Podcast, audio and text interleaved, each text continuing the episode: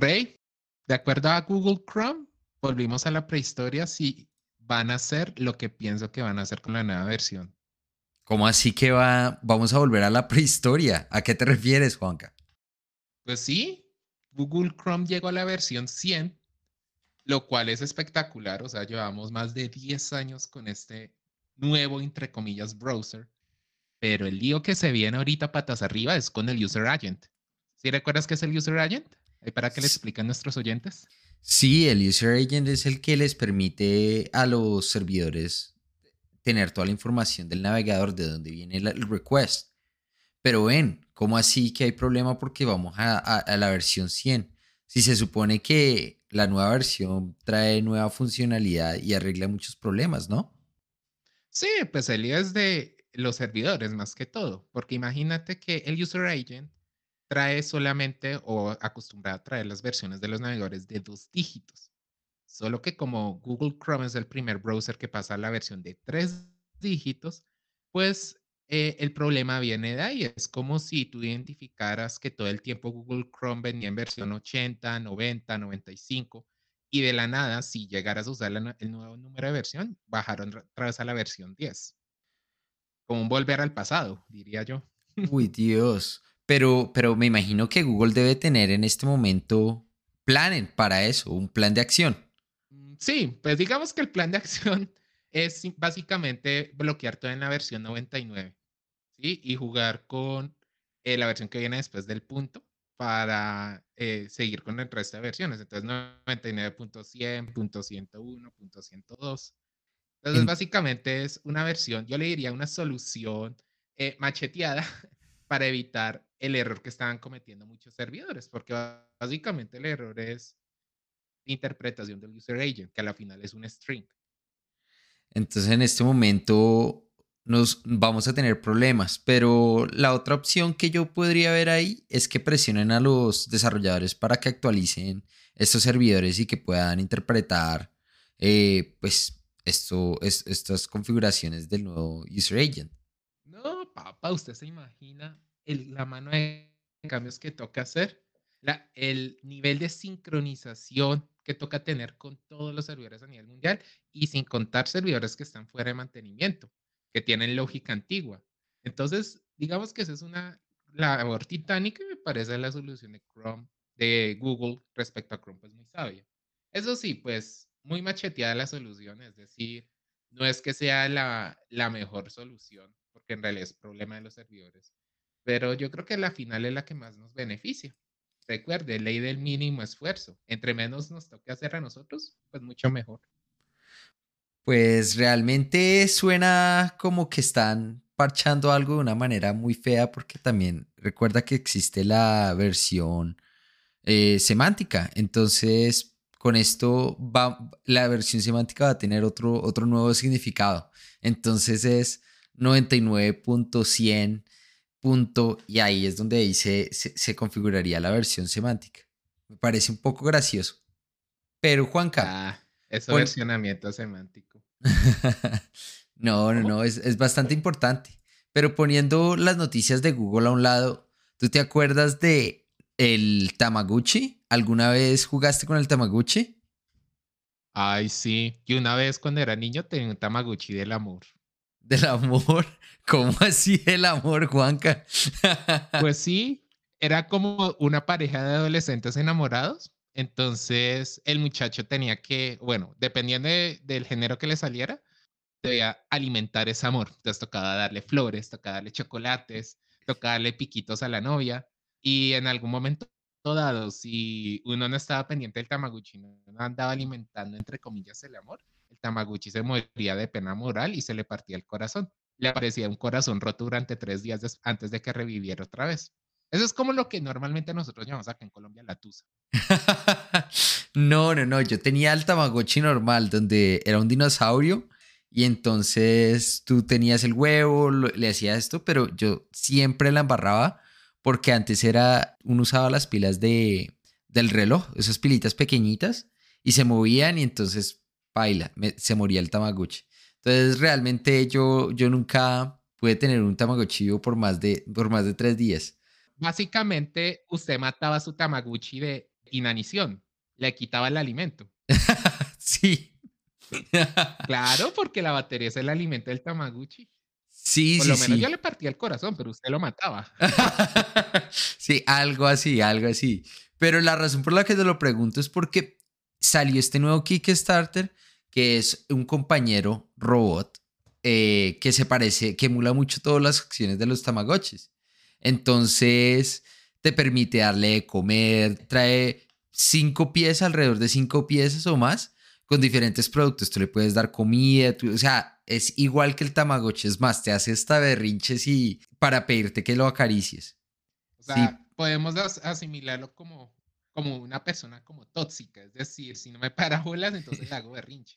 Sí, sí, sí, sí. Pero la magia es que lo puedes conectar a- a- al, al computador y desbloquear una, otras funcionalidades que el muñeco trae. Es más, si tú lo levantas solamente de la cabeza, el, el Tamaguchi, solamente de la cabeza, el Tamaguchi se enoja y se pone a llorar. Te toca acostarlo en tu palma y acariciarlo. También puedes coger ese Tamaguchi y Ay, conectarlos. Sí, sí, sí, está súper, está súper cookie. Y eh, también te permite conectarlo con diferentes tamagotches. Y me parece, pues, me parece como algo interesante porque puedes interactuar con diferentes tamagotchi y me imagino que también van a poder jugar. Y pueden bailar a la música. O sea, es súper genial. Traslademos eso a la realidad latina. O sea, imagínese su merced. O sea, si yo hago pataleta, ¿cuándo- ¿qué pasa cuando usted niña era pataleta? La, La chan- chancleta. La palmada en la cola, en la boca y sale, papá. O sea, imaginémonos ese diseño de Tamaguchi. Esto puede ser una idea de negocio, Rey. Mire, nosotros preguntándonos cómo hacer plata con este podcast, pues creémonos un Tamaguchi estilo latino. Para cada región, por ejemplo, Colombia. Entonces, viene el Tamaguchi con la mamá del Tamaguchi con una chancla en la mano.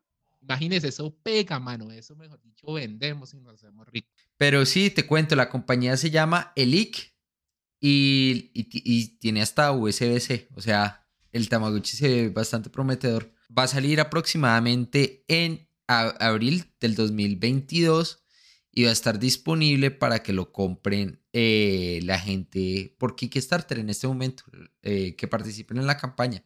De todas maneras, es muy, muy bueno esto, tratar de apoyar a, a gente emprendedora o proyectos así emprendedores por medio de Kickstarter. Me parece, me parece muy chévere.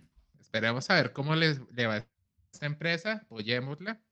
Y igual sigamos con nuestra idea. No me la echen saco roto. Puede llegar a suceder. Ustedes nos dirán, oyentes, en los comentarios si les gusta esta idea o no, que puede, pues, beneficiarnos a nosotros y beneficiarlos a ustedes.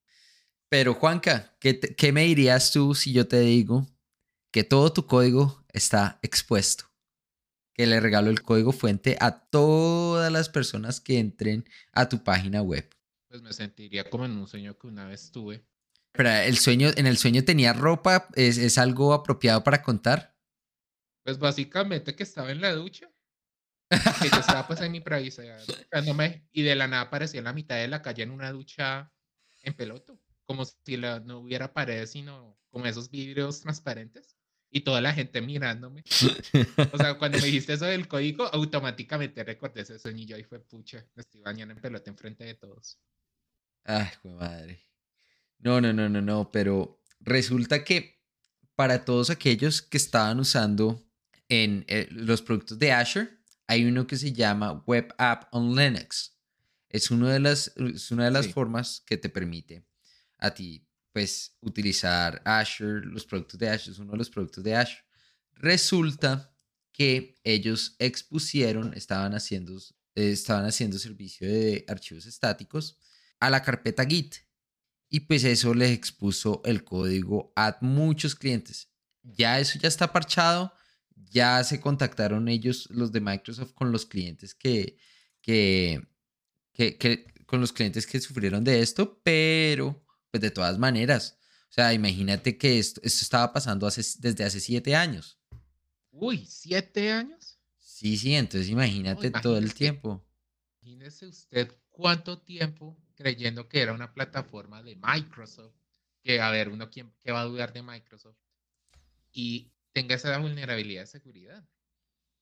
Mejor dicho, es como si usted metiera su carrito en un parqueadero durante siete años creyendo que no le hacen nada, que los heladores se lo cuidan, que tiene los tremenda equipo de seguridad y a la final se da cuenta que un indigente está durmiendo dentro y antes sacándole cosas del carro.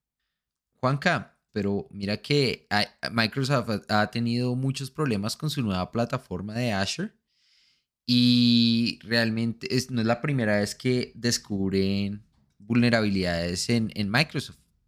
Ojalá que, ojalá que puedan arreglar esto porque yo, yo sí he utilizado varias herramientas de, de Azure como Azure Pipelines y realmente sí, sí, sí es una buena introducción para eh, los nuevos, los nuevos, los nuevos ¿qué? Los nuevos desarrolladores que quieren hacer eh, CD, CI para pues, los pipelines para, para lo del código, porque te permite dar un, un o sea, te, te, da un insight de cómo es, pero también te da un, un GUID para tu poder hacer drag and drop y, generar el YAML para los pipelines. Entonces me parece súper inclusive para las personas que no se quieren complicar con YAML, aprender eh, las configuraciones, las opciones de todo eso. Ya te trae el GUI listo y preparado para ti.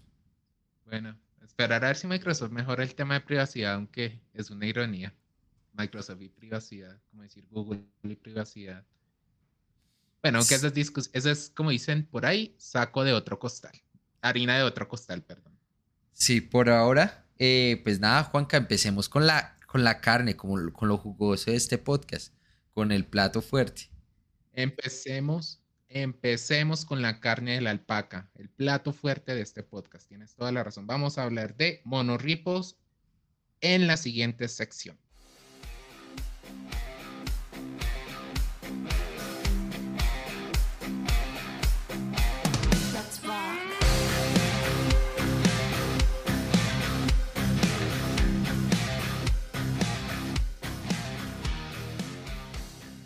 Bueno, entonces el plato fuerte del día es monorripo o en términos coloquiales de nuestro podcast, una alpaca que prefiere, un corral compartido o individual.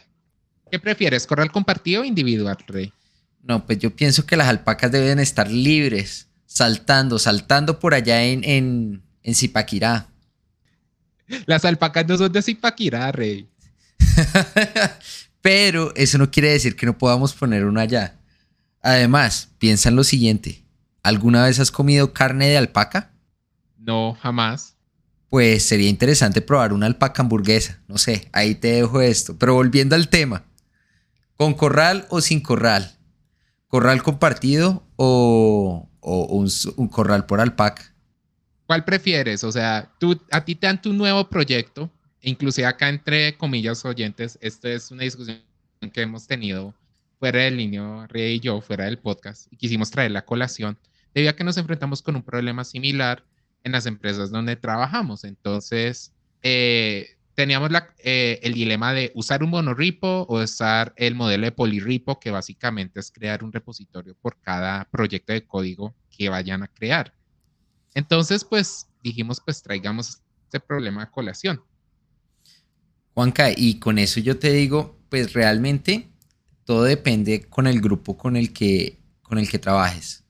Eh, realmente es muy difícil decir eh, que Monorripo es, es, está de acuerdo, está, está hecho para el equipo porque eso puede generar muchos side effects.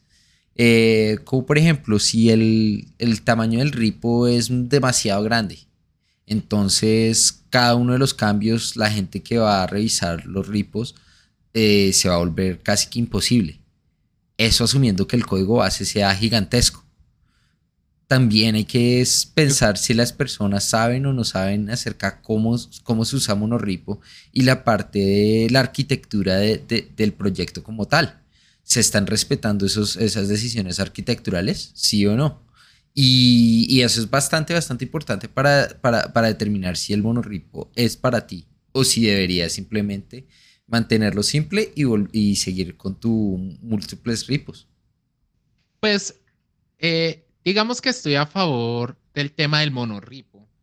Sí, digamos que tiene sus desventajas, como por ejemplo el tema arquitectural que planteas, pero en general el tema de arquitectura y diseño de software es un problema general que se puede traslapar a, inclusive a polirripos, en el caso de que tú no quieras mantener las reglas de arquitectura que se definieron para un proyecto. Por ejemplo, que en una arquitectura de frontend, eh, donde tengas dump components y smart components, uses un dump component como un smart component. ¿Sí me explico? Ahí fácilmente tú puedes violar reglas de arquitectura. Entonces es un problema que yo considero que es en general de conocimiento del grupo acerca de qué tipo de arquitectura estoy usando para mi proyecto y qué reglas debo respetar para mantener esa arquitectura mantenible durante el tiempo. Y eso aplica lo mismo para monorripos. Porque sí, yo entiendo el punto que, por ejemplo, en un monorripo tú tienes múltiples carpetas, básicamente ese es un monorripo. Cada carpetica representa un proyecto y supongamos que tú quieres compartir código entre algunas de esos proyectos o carpetas.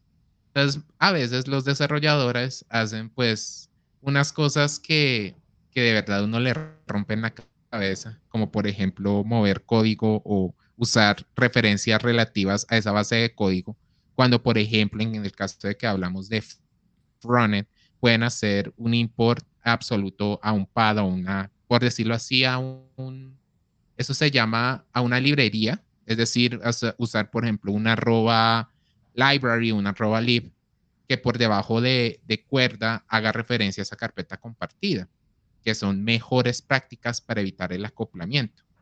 Entonces, entiendo ese punto, pero también entiendo el punto de que son las prácticas de arquitectura que tú implementas en los equipos y esas reglas que todos deben tener claras antes de usar monorripos o polirripos. Bueno, pero yo te hago una pregunta.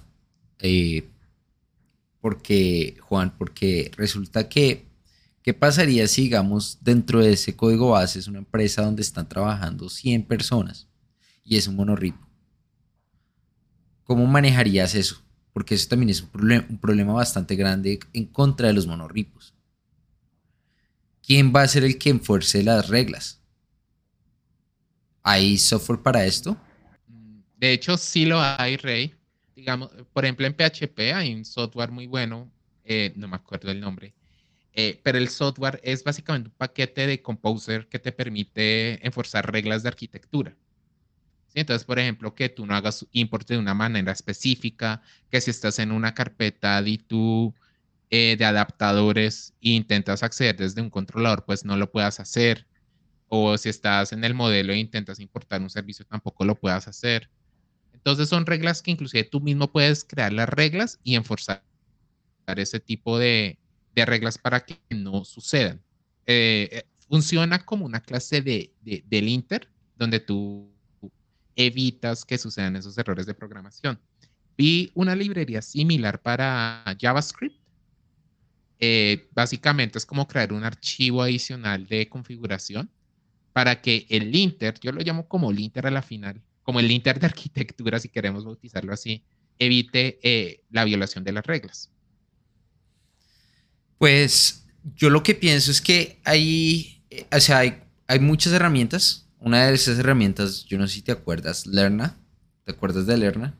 Están diseñadas, para, están diseñadas para publicar paquetes de NPN eh, dentro de estos repositorios, dentro de los monorripo. Pero quiero que, quiero que me cuentes, que compartas conmigo la experiencia, la experiencia que has tenido con Lerna. Porque tú has, tú has trabajado con eso. Entonces, quiero que me cuentes cómo te ha ido con eso. Uy, no, Rey.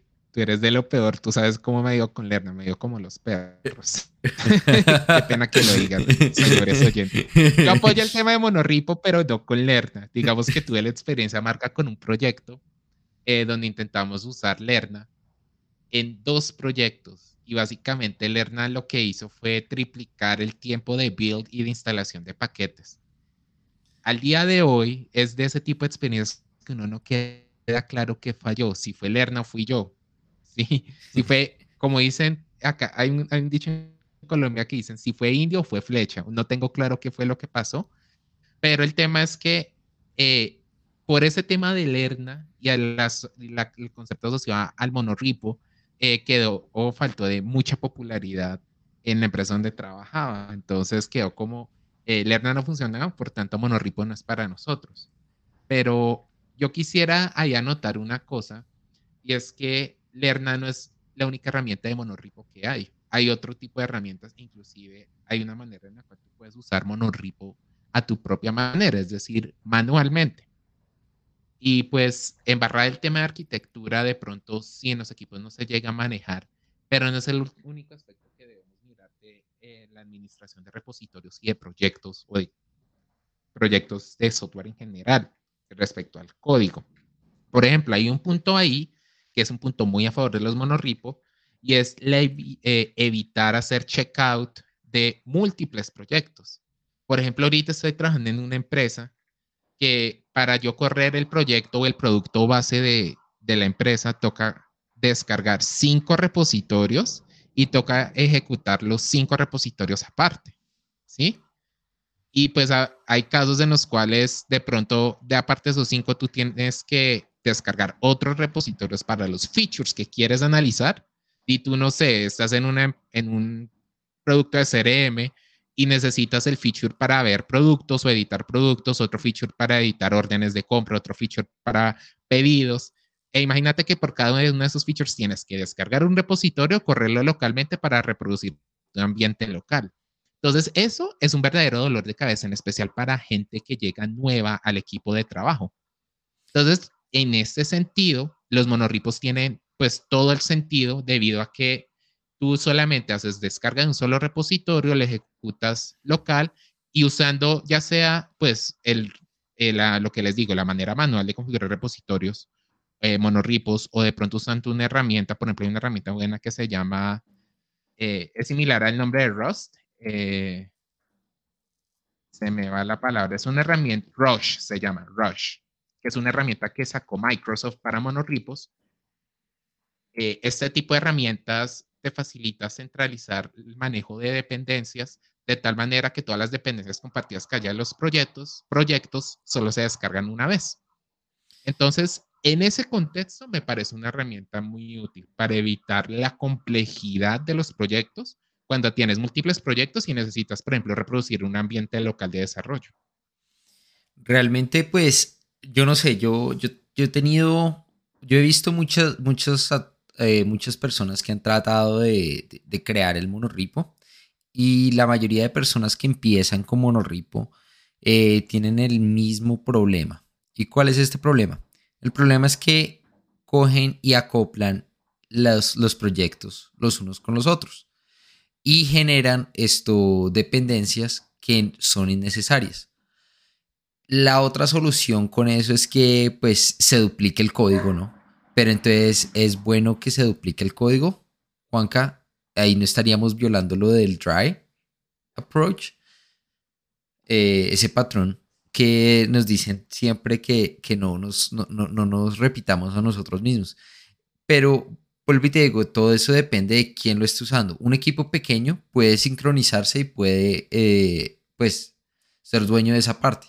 Pero cuando, cuando estamos hablando de un equipo muy grande es muy difícil controlar, sobre todo gente que viene nueva a trabajar con uno. Muchas veces ellos no tienen la misma experiencia que tú has tenido con un proyecto.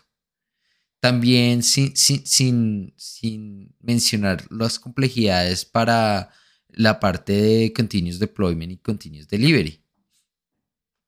Esa parte también es bastante, bastante compleja cuando estás hablando de monorripo, porque o sea, pueden pasar, eh, se, complican, ya no estamos hablando de una sola dependencia, sino que estamos hablando de muchas otras cosas.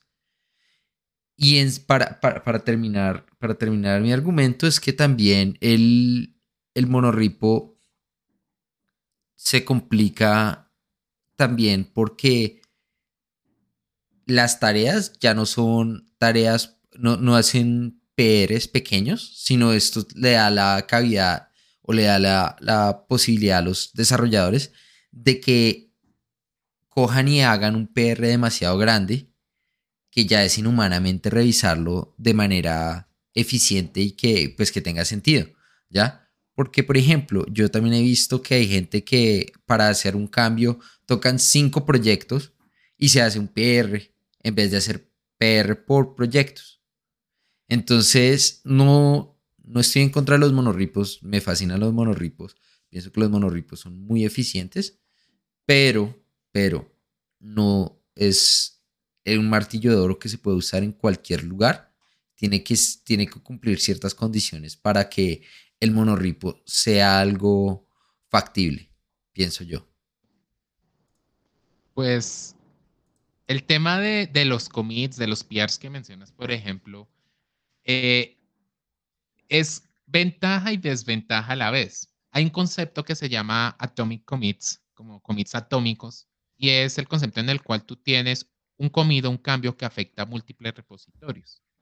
Entonces, yo tener cinco diferentes PRs eh, que afectan un cambio que digamos que por separado si lo, lo reviso sin el contexto adecuado, pues el cambio puede que no tenga gracia o aún peor, pues le dé lo mismo al desarrollador y lo apruebe sin tener en cuenta el contexto del cambio versus yo tener un PR, ¿cierto? Que involucre los cinco proyectos, pero tener el contexto de cómo se conecta uno con otro, pues me parece una mayor ventaja eh, que tener cinco PRs separados. Además que el, el tema del tamaño de los PRs es, pues, problema, es un problema diferente. Es un problema que vamos a encontrar ya sea con monorripos o con polirripos, debido a, que eh, a veces los desarrolladores no saben controlar eh, el número de cambios que involucran un PR. Por eso digo, ese es un problema distinto que se puede reproducir en cualquiera de los dos escenarios. Me parece más ventajoso tener Atomic Commits por eso, por el tema del contexto. ¿sí? Además, eh, el tema de la documentación también se puede manejar mucho más fácil con Monorepo. ¿sí? Tú tener un, digámoslo así, eh, dependiendo del esquema de, documentación que siga la empresa, pero por lo general las empresas les gusta usar README files eh, dentro de cada proyecto. Tú tener, por decirlo así, una carpeta central en el repositorio y eso hacerle algún tipo de deploy en GitHub o en otro servidor donde puedas fácilmente actualizar la documentación de todos los proyectos de una vez. Eso me parece una ventaja enorme respecto al tema de cómo entender cómo funciona un proyecto. ¿sí? Entre otras ventajas, pues que yo le veo a los monorripos, es decir, yo le veo más ventajas que desventajas, pero entiendo tu punto respecto a, al tema de la experiencia de los equipos. Es decir, si yo tengo un equipo que no tiene mucha experiencia en monorripos, eh, pues puede llegar a ser algo muy peligroso eh, proponer un monorripo, pero eso no quiere decir que no se deba tomar ese riesgo, ¿sí? De todas maneras, eh, nuevas prácticas o mejores prácticas de ingeniería para gente newbie o junior siempre va a ser un gran challenge y por eso siempre se debe contar con alguien e, experto en el tema, por lo menos que haya tenido algún tipo de experiencia al respecto. si es gente totalmente nueva y quiere intentarlo, pues yo diría, depende de, del clima organizacional. Si es una organización que está abierta al tema de experimentación, de darte tiempo para investigar, de innovar, de explorar nuevas opciones, yo diría, háganlo. Háganlo porque me parece una opción muy buena, eh, más que todo para aprender buenas prácticas y para obtener todos los beneficios que se mencionan. Pero si es una organización, pues, de, de aquellas que necesitan los cambios de ya para allá, de eh, ir avanzando rápidamente sin darte tiempo de innovar ni investigar, yo diría pues, digamos, el enfoque más sencillo es el de polirripo, debido a los límites físicos que te impiden cometer errores de arquitectura como los que discutíamos.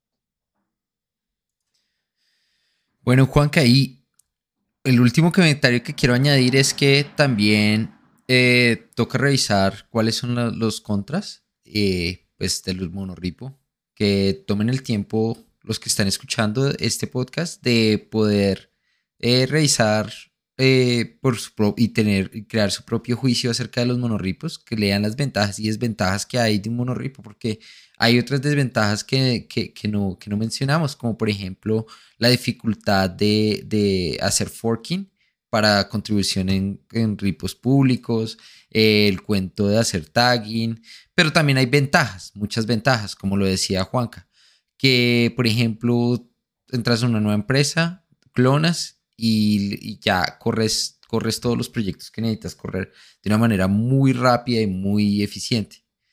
Entonces, esto tiene muchas ventajas y muchas otras más desventajas. Esto es muy, muy opinionated, pero también depende de cuánto, cuánto, cuánto sepa tu equipo acerca de, de monorripos y qué tan estrictas sean las reglas y qué tan, cómo, sea el, sitio de trabajo. Entonces, pues nada, Juanca, ¿algo más que quieras añadir? Sí, quisiera agregar que independiente de si escogen estrategia de monorripos o polirripos, lo importante es tener claro el tema arquitectural del proyecto, proyectos que manejen en la empresa. Si no se tienen en cuenta reglas claras de arquitectura, como por ejemplo, voy a usar, no sé, eh, microservicios, microfrontends, o voy a usar simplemente un solo repositorio con todo el código fuente, o tener claro aquellos principios de diseño que nos enseñan a todos en la universidad. Si, si yo no tengo claro este tipo de cosas, no importa la estrategia que usen, monorripo, polirripo, se van a enfrentar siempre un problema de mantenibilidad, donde simplemente a las dos o tres años, cuando ustedes hayan renunciado y lleguen otros desarrolladores, la solución siempre va a ser reimplementen todo. ¿sí? Entonces, eso es como parte de ese arsenal de herramientas que, que tenemos. Y lo importante siempre es tener claro esas reglas o esa arquitectura base que queremos implementar. Esperamos este año estar más juiciosos, ustedes entenderán, fue época navideño. Tocaba comer buñuelo, natilla, rezar novenas, cantar villancicos, entonces estábamos muy ocupados. bueno, y con esto nos despedimos.